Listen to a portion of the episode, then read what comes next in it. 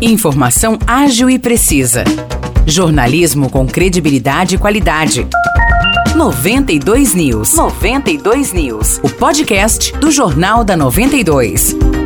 Olá, eu sou Morris Projan e a partir de agora você fica bem informado sobre as principais notícias do dia em nossa cidade e região. No episódio 572 do podcast 92 News, você confere Terminam amanhã as inscrições para o vestibulinho da ETEC Dr. Carolino da Mota e Silva, em Espírito Santo do Pinhal. Os interessados têm até às 3 horas da tarde desta sexta-feira para fazer a inscrição pelo site www.vestibulinhoetec.com.br. Há vagas para cursos técnicos em administração, informática e mecânica industrial. Também há vagas na modalidade ensino médio integrado ao técnico, que oferece os cursos de agropecuária, informática para internet e meio ambiente. O valor da taxa de inscrição é de 33 reais e a prova será aplicada no dia 18 de dezembro, às 8 horas da manhã.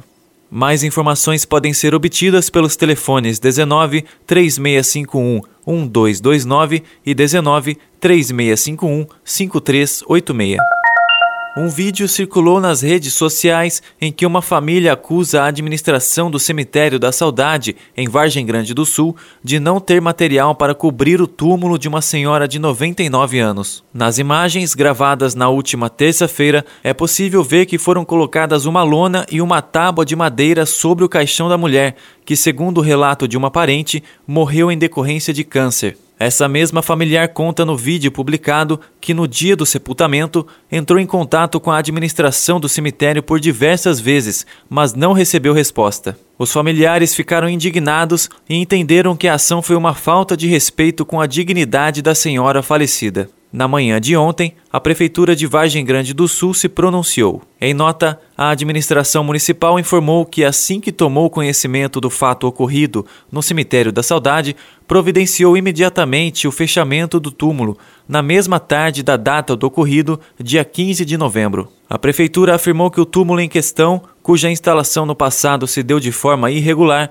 não permitiu a abertura pela frente ou pela lateral sendo necessário excepcionalmente a abertura pela parte superior.